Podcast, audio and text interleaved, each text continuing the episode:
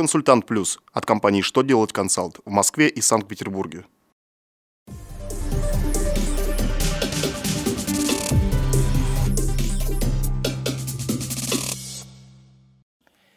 Добрый день! Для вас работает служба информации телеканала «Что делать ТВ». В студии Александр Трифонов и в этом выпуске вы узнаете.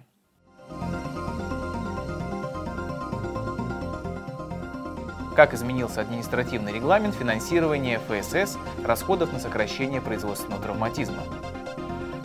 Может ли заказчик по 223 ФЗ включить в договор запрет на привлечение субподрядчиков? Как изменился МРОД? Итак, о самом главном по порядку.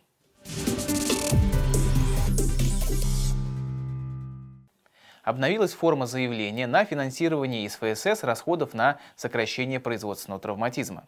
Со 2 января 2018 года действует новая форма заявления. В его бланке появилось место для отметки о желаемом способе получения решения – лично, почтой или в электронном виде через портал госуслуг.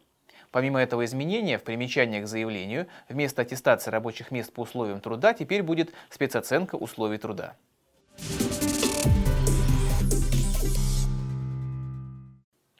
Президиум Верховного суда Российской Федерации разъяснил, что запрет на привлечение соисполнителей субподрядчиков не противоречит требованиям Гражданского кодекса согласно разъяснениям 223 федеральный закон, позволяет включить в договор условия о том, чтобы подрядчик лично выполнял работы.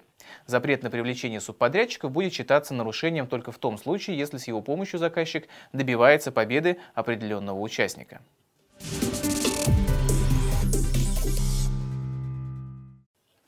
1 января 2018 года минимальный размер оплаты труда установлен в сумме 9489 рублей в месяц.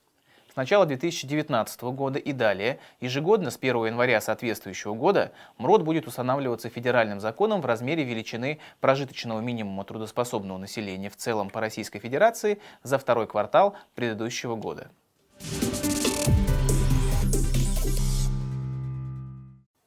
На этом у меня вся информация. Я благодарю вас за внимание и до новых встреч.